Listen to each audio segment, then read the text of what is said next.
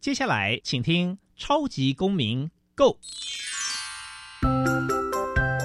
民主社会是百花齐放，法治国家则井然有序。用心沟通，相互理解，以理思辨，相互辩论。欢迎收听《超级公民 Go》。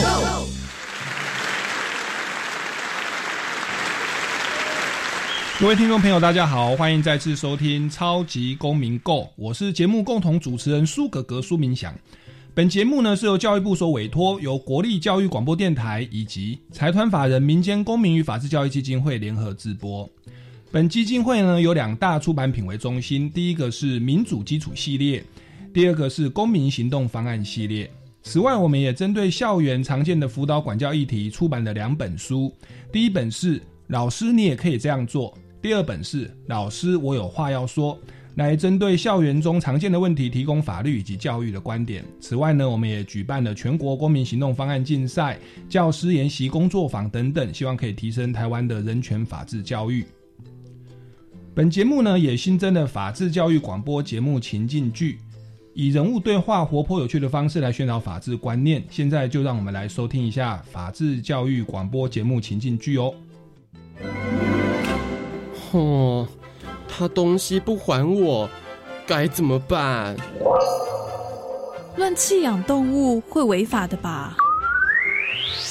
网络买错东西能退吗？生活处处藏考题，想要欧趴没问题。学习法治，保护你。我的青春不 NG，我的青春不 NG。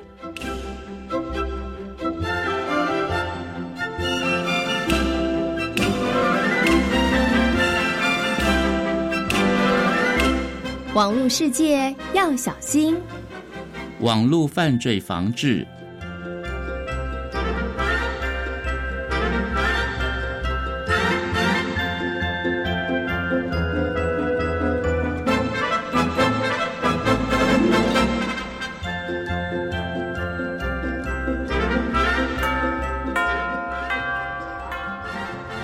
建哥，你在看什么啊？啊啊，悠悠。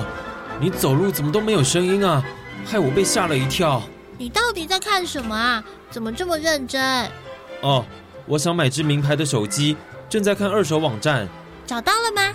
嗯，悠悠，你看这个卖家，超便宜大特卖，限时抢购，是限定版哦，一只只卖一千五百块。我打算下订单了。哇，太便宜了吧？嗯。不过，这位卖家的评分只有二点五分，哎，好像有点低。你要不要再考虑一下？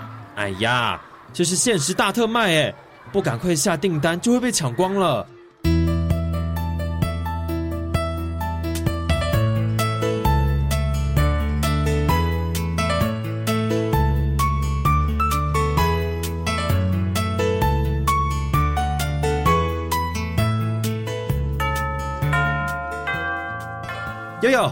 我的限定版智慧型手机很炫吧？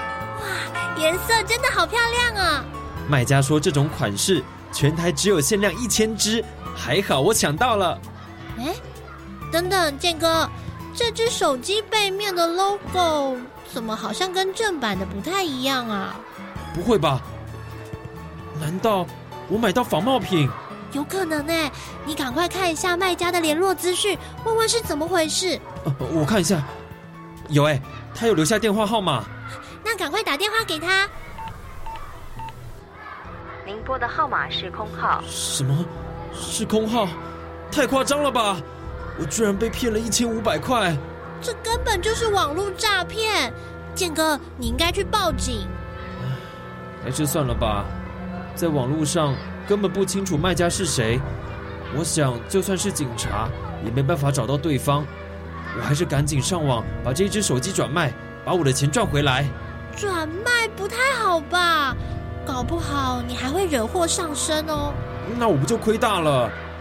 嗯，听说现在有所谓的网络警察，他们能够透过网络的 IP 位置搜寻到对方的。啊，真的吗？那我去警察局问问。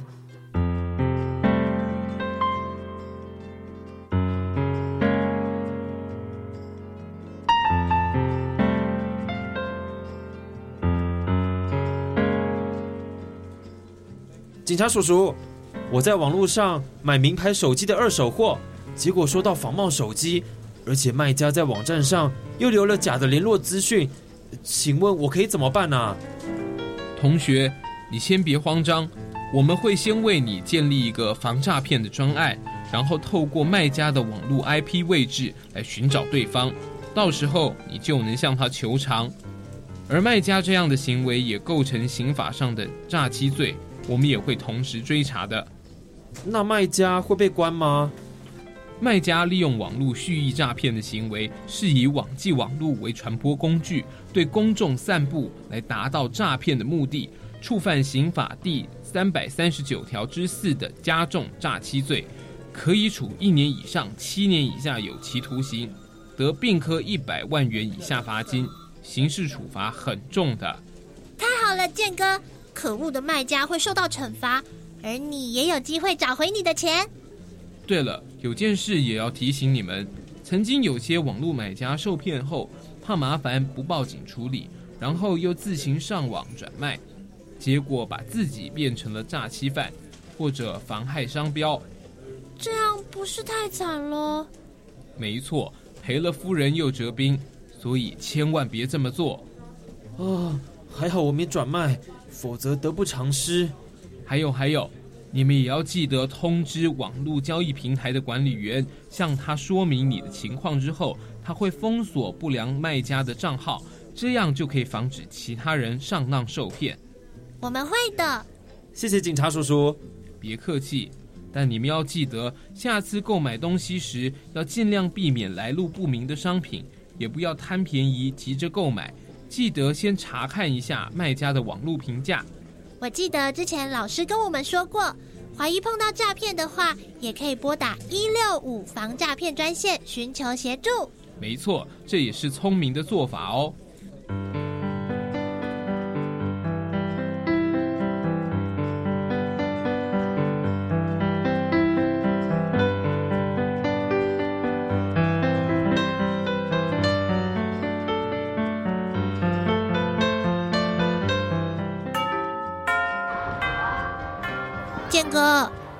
事件不是已经顺利解决了吗？你怎么还闷闷不乐的呀？唉，虽然解决了，但一想到那个骗子，我就一肚子火。我觉得应该给他一个教训。那你想怎么样？我想去各大拍卖网站的留言板上揭发他的恶行恶状，然后再臭骂他一顿，这样就没人敢跟他买东西了。这样不好吧？反正是匿名留言，他又不知道是我留言的。我还是觉得不好，建哥，我先问问我表哥，免得到时你又惹祸上身。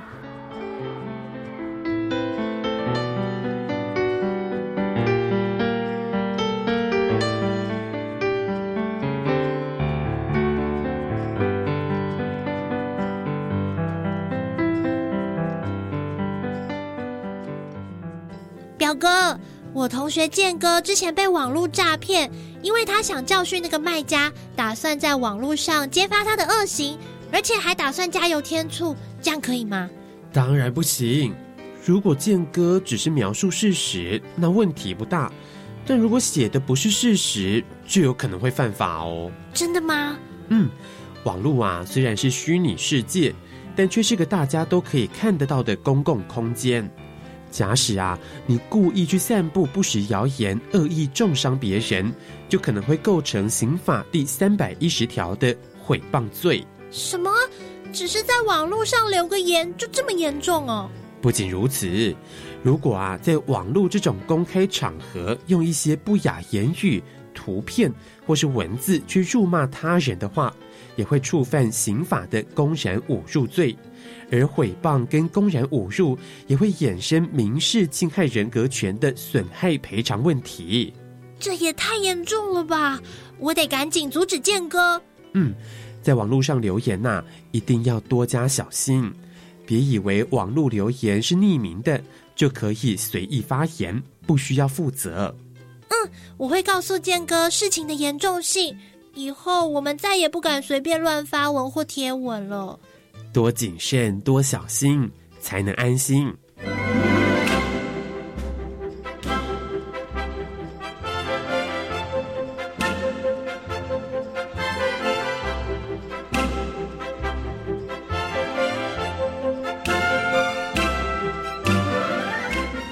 以上内容由教育部学生事务及特殊教育司提供感谢您的收听。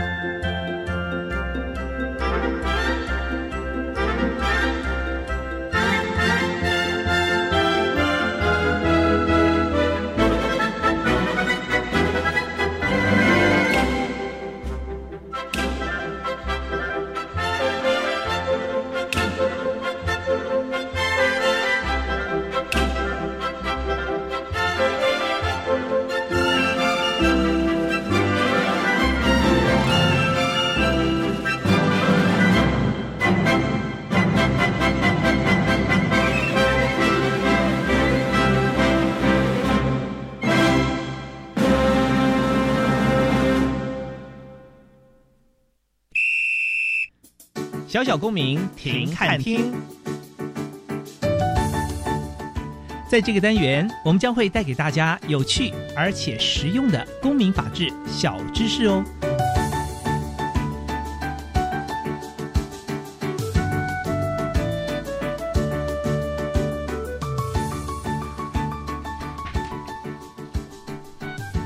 接下来进入小小公民停看听。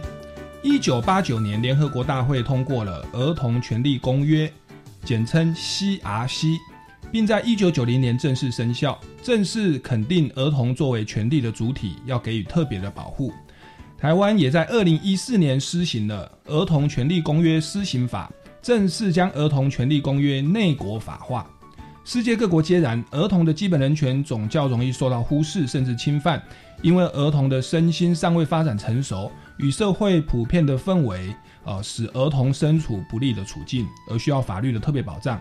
对此，西雅西向儿童承诺免于暴力、免于歧视，与鼓励参与的成长环境，使每一位儿童皆有机会发展潜能，以为将来的成年生活预做准备。西雅西共有条文，其中四大原则特别受到强调，因为其关乎其他权利的实现。他们是：第二条，禁止歧视。所有儿童皆能享有西亚西所示的权利，不受到任何的歧视。第三条，儿童最佳利益，所有关于儿童的事物皆应以儿童的最佳利益为首要考量。第六条，生命生存与发展权，所有儿童的生命生存与发展权接受保障。第十二条，参与权，受倾听的权利，所有关于儿童的事物，儿童皆有权参与。接下来进入公民咖啡馆。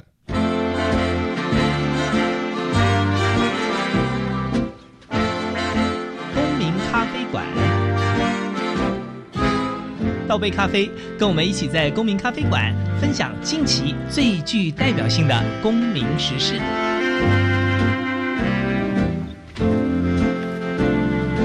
各位听众朋友，大家好，欢迎来到公民咖啡馆哦。本集呢，要为您呢访问到的来宾呢是哦师范大学公领系的林家范教授，掌声欢迎林教授。大家好。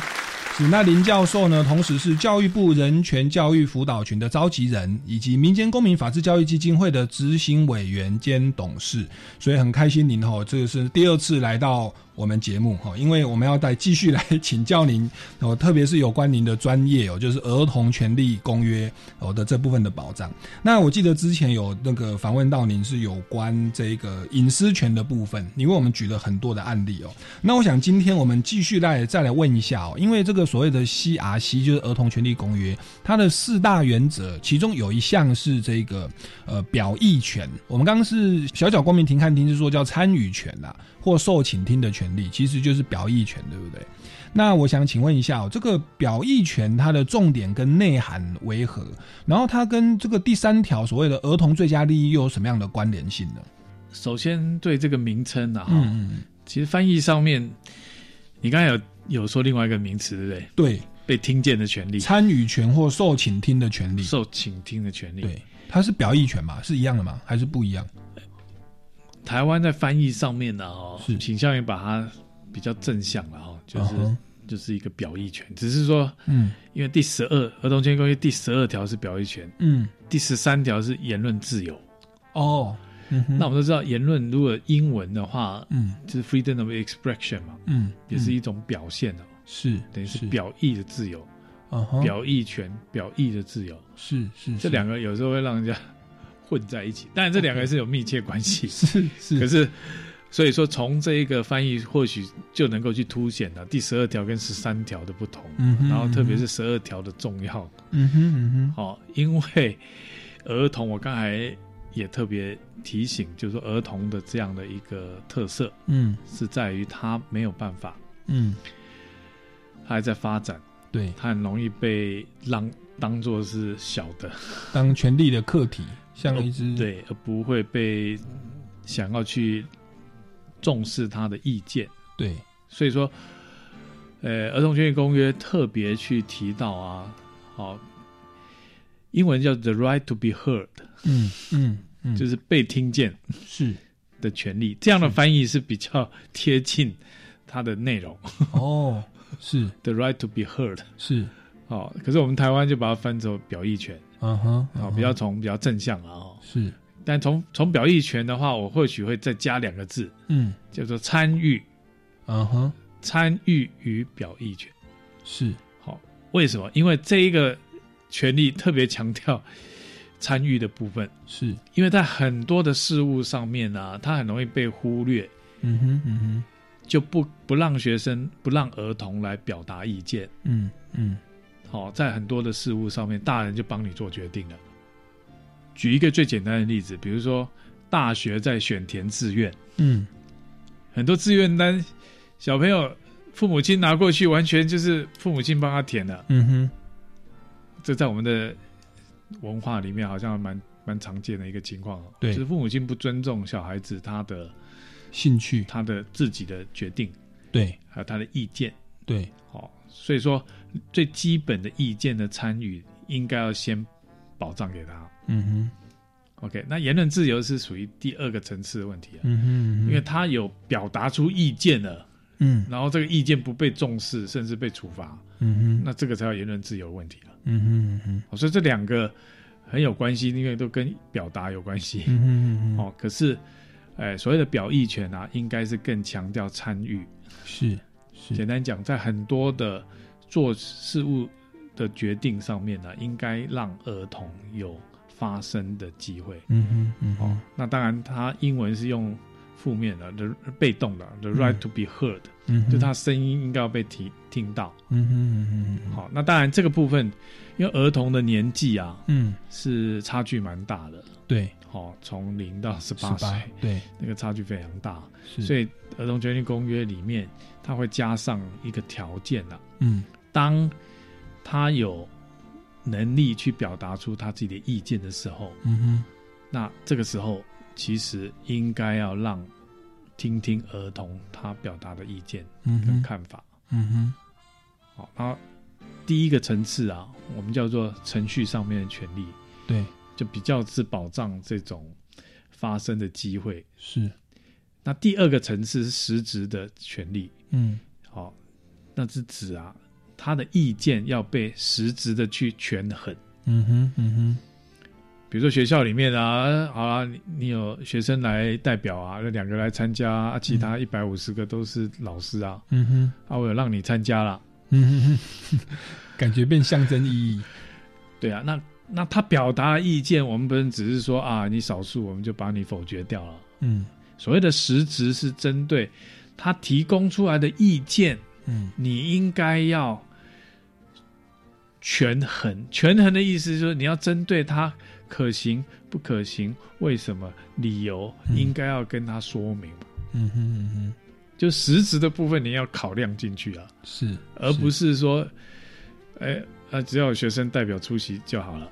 是，好，所以这个儿童表意权呢，哈，就是我们注意程序上面，更重要注是实质上面。是，好，那当然针对实质的部分，我们并不是说你一定要采取他的意见的，嗯，而说你一定要回应他的意见的。嗯哼。嗯哼，OK，好，所以说这个部分呢，哈，那这个部分我要特别强调，哦，儿童权利委员会，我们上一集有特别提到，哈，这个是儿童权利公约下面专门负责解释，嗯哼，这个像大法官会议解释宪法一样，对，它是很重要，来补充是。它的这个内涵的，是，好，它在这个第十二号意见书里面，嗯，好，那针对在学校的部分，嗯，它有特别去提到。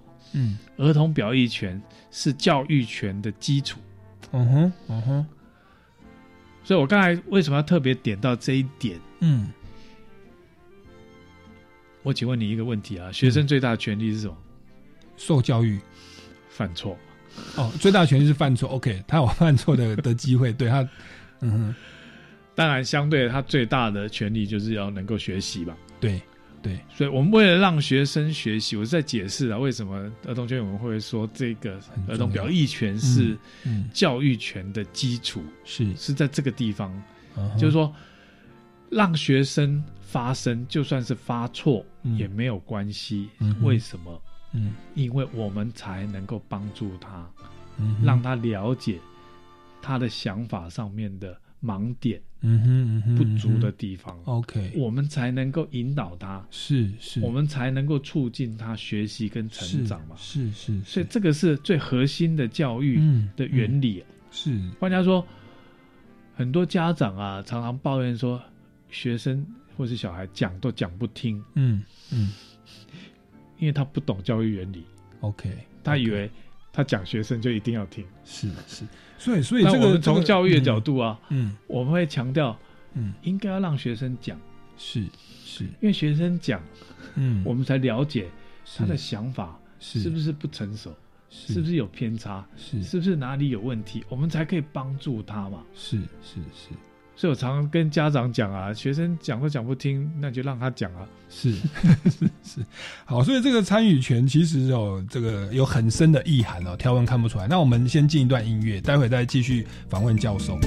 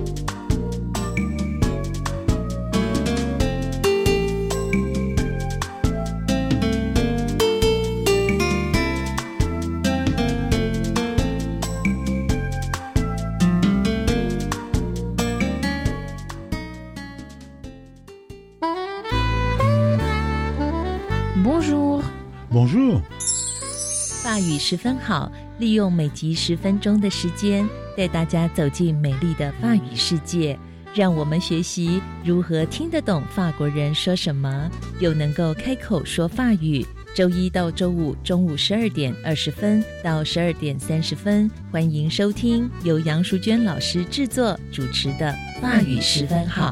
哦呵福啊！一、二、三。哎，你很有钱哦。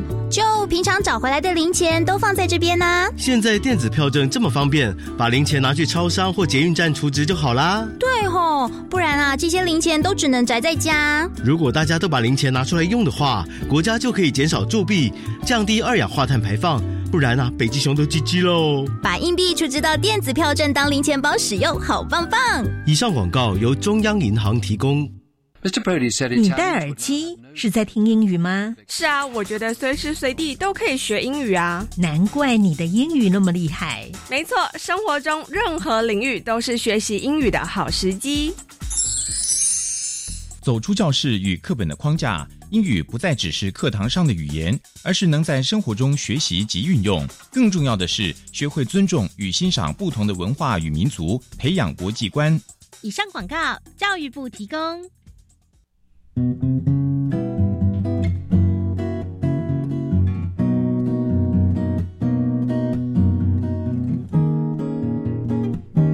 我是苏命苏米恩，你现在收听的是教育电台。Open your mind，就爱教育电台。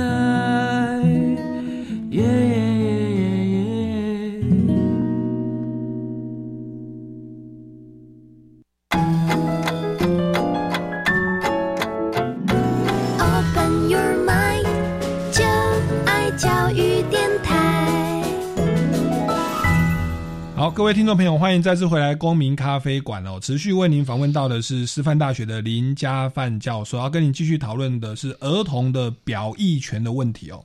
那刚刚教授有提到说，为什么这个表意权就是《儿童权利公约》第十二条啊？有时候翻译叫参与权或受倾听的权利，它其实是教育权的基本哦。因为我们要先让他参与，可以讲话，然后我们大人哦会发现说，哎。好像你的思维是什么？有哪些盲点？我们就通过引导的方式来这个加以这个把它变得比较成熟的意见是这样吗？有没有需要补充的？其实我上一集也一直在强调，就是说为什么要特别保障好儿童哈的权利，特别是从四个原则。嗯，那其中其实很重要就是这个所谓的呃儿童表意权。嗯哼，好，那最主要就是在于啊，我们忽略它的主体性了。嗯哼，嗯哼，哦，他其实是一个独立自主的一个个体，嗯嗯，他不是你的，嗯嗯，小孩是而已，是。不是你的学生而已？嗯，他是他自己，他有他自己的意见，他有自己的想法，嗯，我们要给他尊敬跟尊重，嗯哼，这个很重要，嗯哼。上一集我们去提到隐私，嗯，那这一集提到表意。嗯哼，其实又更贴近了这一个对主体性的一个尊重的部分。嗯因为作为一个主体啊，他能够自主的发出他想要的，嗯，表达他的自己的意见想法。嗯哼，那我会觉得我们的文化里面这一块是最最最缺乏的。对，特别是在教育的领域里面呢，是我们总是把儿童当成是自己的投射。是我未完成的理想，就需要他来实践。对，那你就忽略他，他是他自己啊。是他要不要学是他自己啊，没错，就像吃饭一样啊，你不可以强迫一个人吃饭，你就算是再好的食物，他不喜欢吃，你强迫他吃，对，他就是会把它吐出来，他就是会消化不良。是，那教育跟学习也是一样的道理啊。是，好学习，我们会常常看到很多小朋友被排的满满的课程啊，嗯，可是都不是他喜欢的，都是他爸妈帮他排好的，嗯哼，因为从来没有听听他的意见跟想法，嗯哼，他到底喜不喜欢这样做？嗯哼，可是爸妈说啊，为你好啊，嗯哼，我怕你把时间都浪费掉啊，所以我把所有时间都帮你排的好好了。是，可是我们往往看到啊，学生的学习啊，因为疲惫，嗯嗯，因为不喜欢，对，其实你根本就是浪费钱。没错，没错。你为什么不好好的听听他的意见？他想做什么？是是，陪伴他，让他去。是，好，我们常讲啊，我们要。儿童要自我实现，这是他最大的权利啊！对，对不对？可是他的自我是什么？是。你都没有机会让他表达出来他的自我是什么，那还谈什么实现可言？嗯哼嗯哼。好，所以我觉得这一块啊，今天要特别提出来，是来提醒我们，特别是台湾的这些父母亲们啊，对，好，就是要尊重小孩子的主体性啊，是，他是。他自己啊，是他不是你的小孩而已，他还有他自己的灵魂，他自己的想法，这个为什么要保障儿童表意权？最重要就在这个地方。投资大师罗杰斯给他女儿的十四封信，他有出一本书啊，里面有一个很重要，就是说啊，你要找到自己感到热情跟快乐的事情，因为你这样做下去，你才不会累，乐在其中，才会变成专业，然后才可以成所谓的成功或自我实现。那至少在过程你就很快乐了，对啊。那其实像台湾这个周杰伦哦，因为他住淡水，我也住淡水，这个他周杰伦他其实就。因为国文还是数学还是英文没有达标，他是没有念大学，他是我们没有淡江高中毕业，他变成淡江高中之光啊！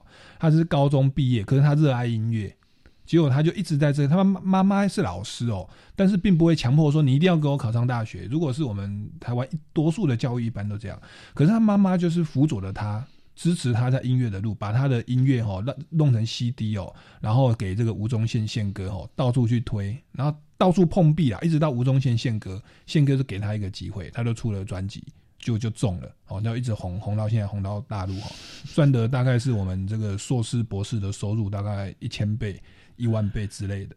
对，那其实这个是一个也算是某种成功的教育的方式。当然，这个就是我们特别强调所谓的自我实现嘛。呀，那小孩子简单讲，我们要给小孩子空间，让他去摸索跟探索，那特别是让他能够表达。他自己想要的是什么？没错，没错，而不是你帮他做决定啊。对，所以我在这边要特别提醒，就是儿童表意权从教育的角度是非常重要。就像是儿童权利公权利委员会特别提到，它是教育权的基础是在这个地方。嗯嗯。那我们民间公民法治教育基金会哦，我们刚刚说过有这个两大出版品的，就是那除了两大出版，就是民主基础系列之外，还有一个叫做公民行动方案系列。那我们公民行动方案也举办了全国公民行动方案竞赛。那有的听众朋友可能过去没听我们节目啊，基本上就是协助学生找到公共议题，然后制定对策，然后检视对策，在加以落实。那因为那个我们教授本身也是民间公民法治教育基金会的董事跟执行委员哦，您觉得这个儿童的表意权跟我们的公民行动方案呐的这个竞赛活动，你觉得它算是在一种在实践儿童表意权吗？我刚才特别强调，就是说。儿童表意权在教育上面其实是很基础、很重要。嗯哦，我们用比较专业话，就是说，让学生作为一个学习的主体啊。嗯哦，因为是学生来读，学生来看，学生来想，学生来做。嗯，这个我们叫做学习的主体。嗯，而不是老师一直讲，学生只是。被动坐在那边听，是，所以从所谓的这种学习的策略来讲啊，哦，像公民行动方案啊，英文叫做 Project Citizen 嘛，哈，Project，好，Project 如果用翻译的话，就是一个所谓的专题，嗯，用一个专题的一个方式来，当然 Project Citizen 强调是对公民有关的这个专题，嗯。好，换句话说，在公民有关的这个公共议题啊，那由学生自己去找哪一个是现在在我们社会上面啊，应该要去关心跟注意的一个公民的一个议题，嗯哼，让他来提出，所以一切都是由学生自己来提，嗯嗯嗯，学生去完成，是。在整个过程里面呢，学生就是一个学习的主体，嗯。哦，他或许需要去收集资料，嗯，阅读这些资料，嗯，然后去形成一些策略，甚至去分析判断哪些策略是好的，哪些策略是不好的，嗯甚至法律上合不合乎相关的法律的规定，嗯甚至要找出到底是谁来在公共政策角度上面应该是谁来负责这件事情，嗯你看他是不是把公民教育所有的知识都用出来？是是，可是他是以学生为主体，对，让学生来从头。到位，嗯，包办，嗯哼，嗯哼。那从儿童表意权的角度，就是我刚才讲，非常重视它的主体性，嗯，让学生自己自己来做，自己来讲，自己来表达，嗯哼。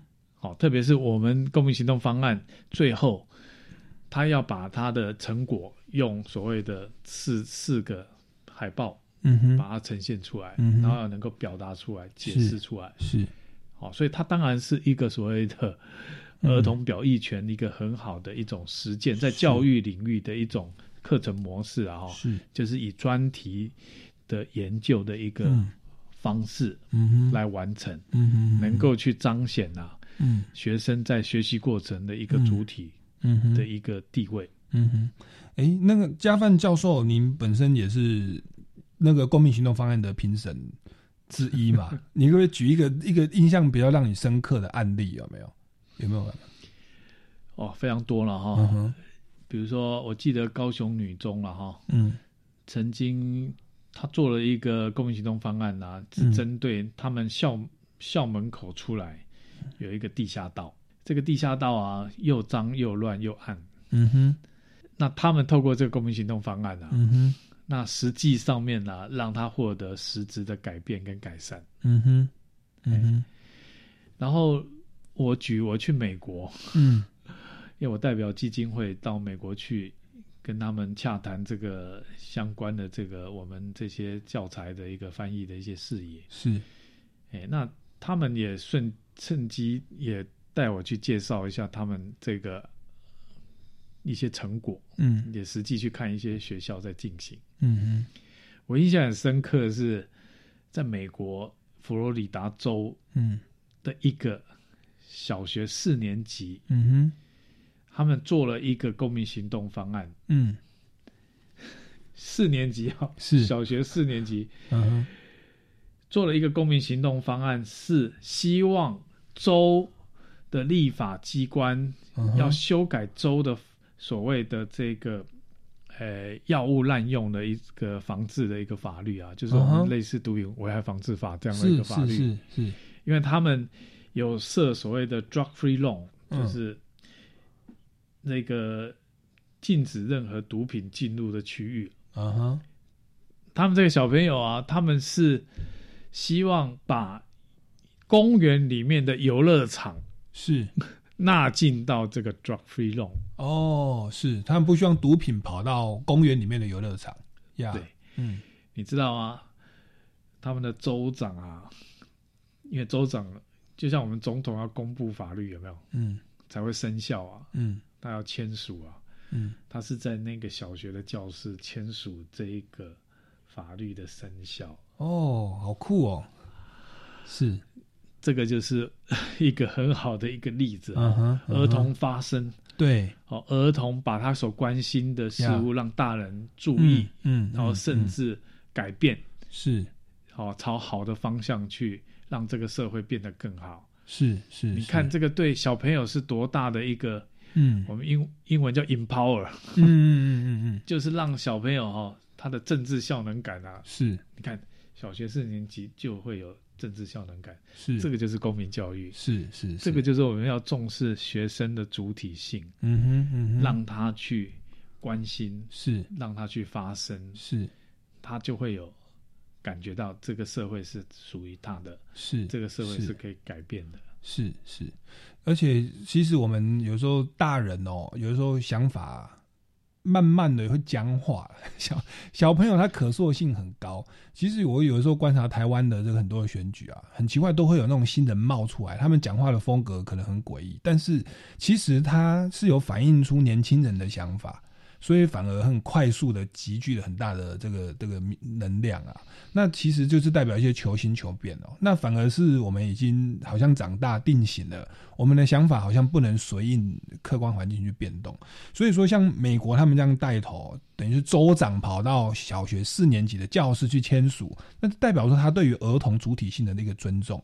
对，那在台湾的话，好像就稍微弱一点。除了公民行动方案 有在教育推动，这公民行动方案推动，其实在校园内部其实。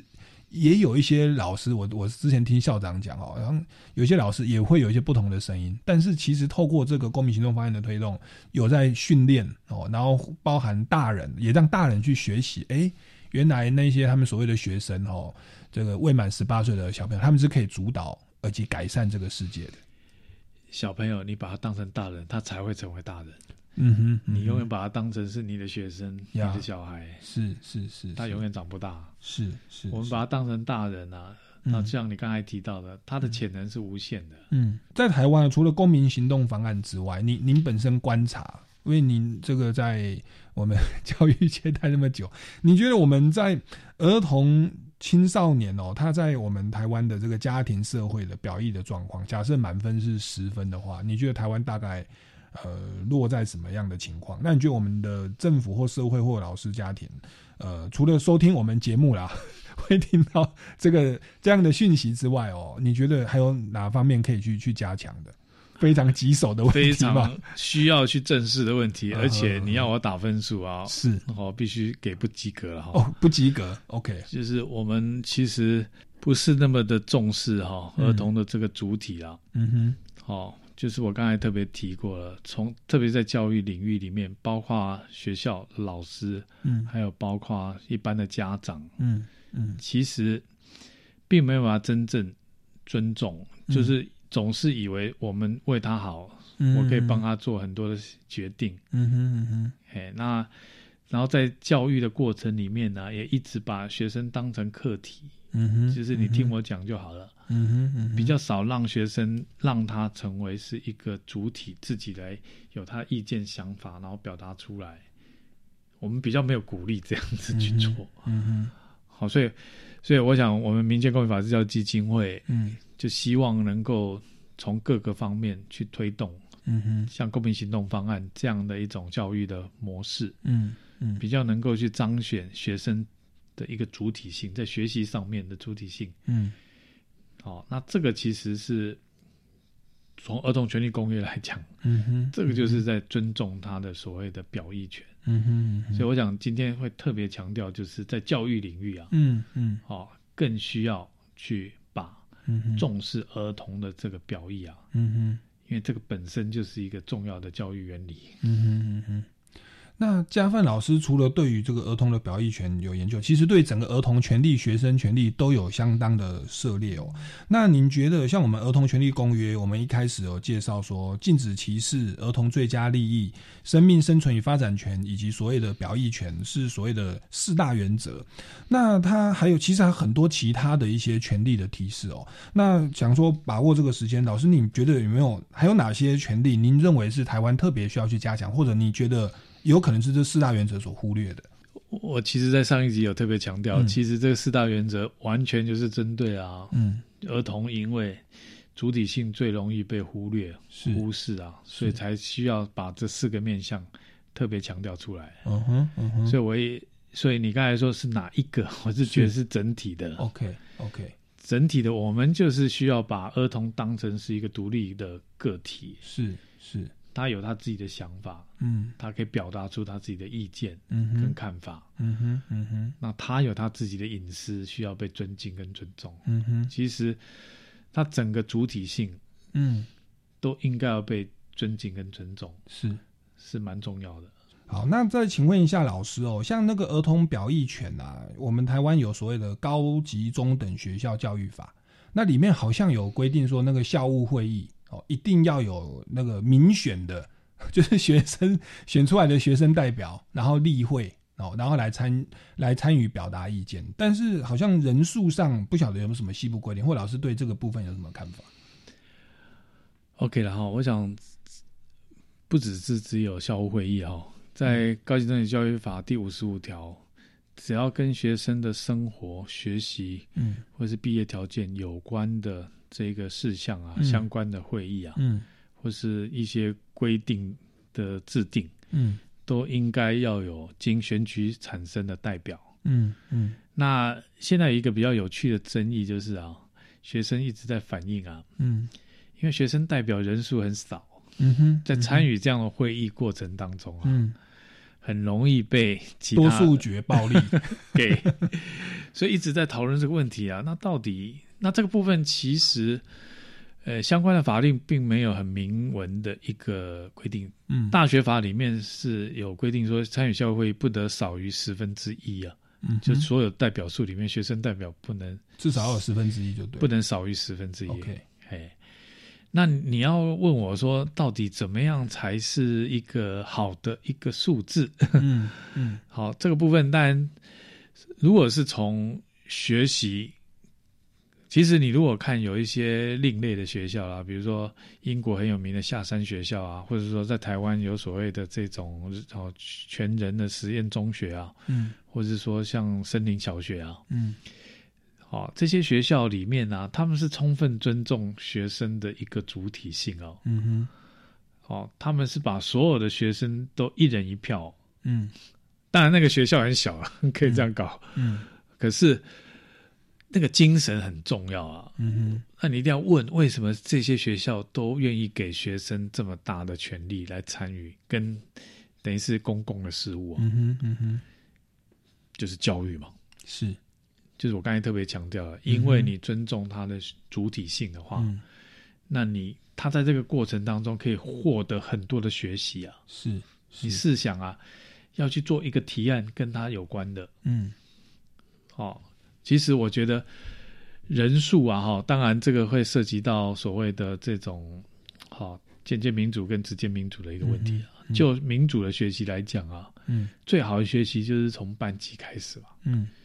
我们先不要讲到学校那个层级啊，嗯，比如说班级里面，嗯，好，比如说要制定一个哎手机使用规则好了，嗯，或者是说哎班级座位安排要怎么样才是公平合理的，嗯，你想想看，在制定这样的一个规则当中，有多少的学习的机会，嗯哼，嗯哼，还有思考判断的机会，嗯，什么样叫做公平的，嗯，所以这个很重要的精神就是啊，让学生参与。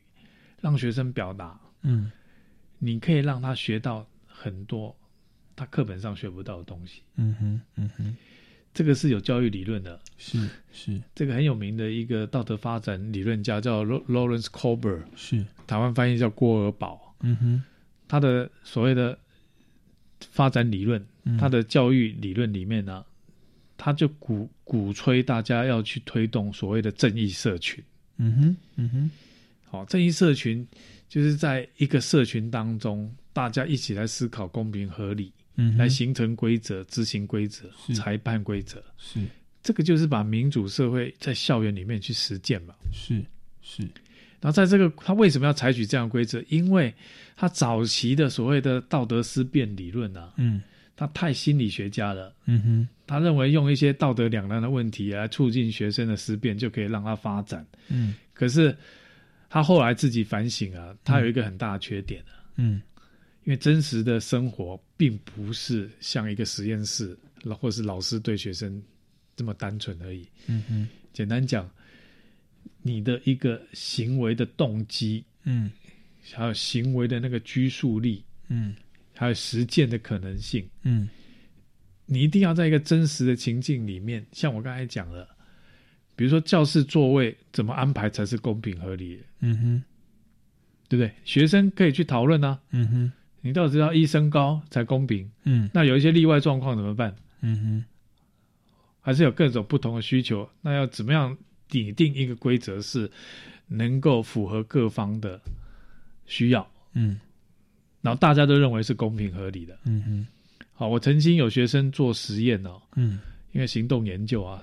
一个国中老师啊，嗯，他就是让学生来自己定班规啊，嗯哼，结果他发现呢，有意想不到的 学习的一个成效，是，因为以前的班规都是老师自己定啊，对，所以学生都是在躲班规啊，对，哦，他就问这一个那个科任老师，因为科任老师要跑很多班级啊，结果他问这个老师说：“啊，我们班跟你们其他班，你有没有发现有什么很不一样的地方？”嗯哼，他说：“哎，那科任老师说，的确你们班很不一样。嗯，你们班我要处罚学生的时候啊，所有学生都是站在我这边，嗯哼，不是站在学生那边。嗯哼，他说说为什么会这样子？嗯，他说因为我们班呢。”是自己一起定班规的，所以那个班规代表的是大家集体的意见跟意志啊，就不是我老师的意见跟意志啊。所以你违反那个班规，是其实你是违反所有人的意见跟意志。是是。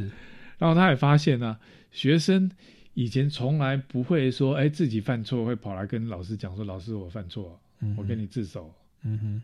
啊，可是后来他们自己定了班规以后啊，嗯。这种学生多了，是，所以说自首减免其刑吗？没有，没有任何，他就觉得很奇怪，就问了学生啊，嗯，其实道理很简单啊，嗯，因为以前定班规，学生根本就不在乎啊，嗯哼，可是这个定了班规是大家一起定的，所以他大家很清楚知道为什么要这样定，他理由是什么，是，而且他同意了，是是是，所以这个从学习上面我必须讲，嗯，好，让学生参与啊。可以发展他的人格，嗯，好，从法治教育角度啊，民主教育角度啊，或人权教育角度啊，嗯，让学生参与来公共事务，甚至定，哦，其实学校当然是选代表参与，嗯，先从班级开始，嗯哼，我觉得这是最基本的。尊重学生的一个表意的权利，而且是从教育角度是非常好。是是是，而且这样的教育的方式还可以，其实可以延伸到家庭啊。父母亲对孩子其实也是可以用讨论的方式，我们制定一些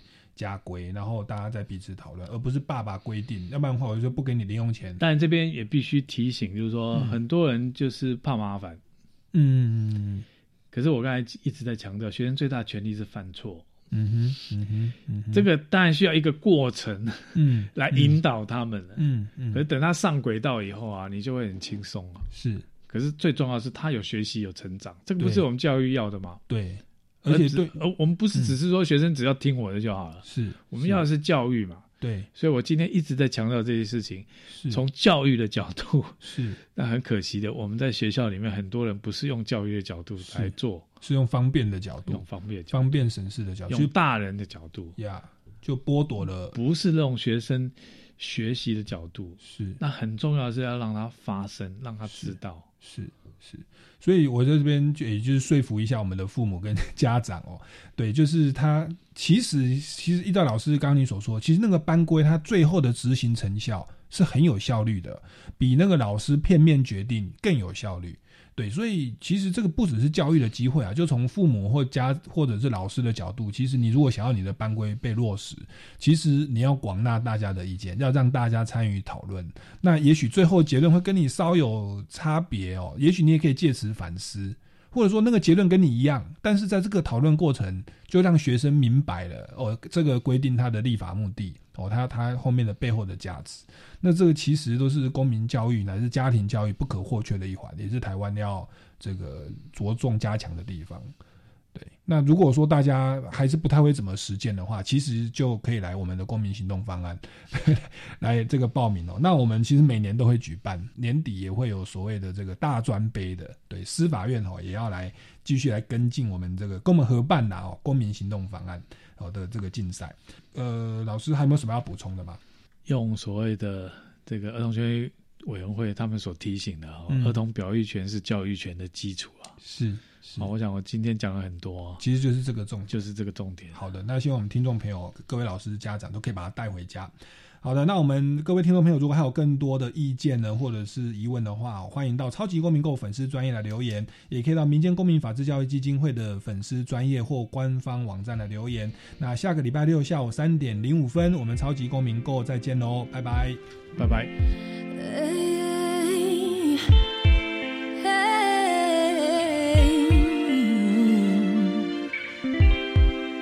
Listen. Lately I've been thinking, never felt for you like this before. Boy, I'm starting to see it now. I swear I had the best time whenever I'm with you. I can say and do whatever I want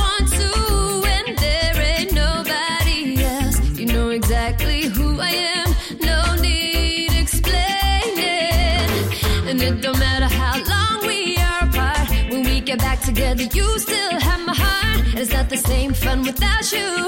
And now I realize, oh yeah, yeah. Even though we were different back then, we would talk and we would laugh.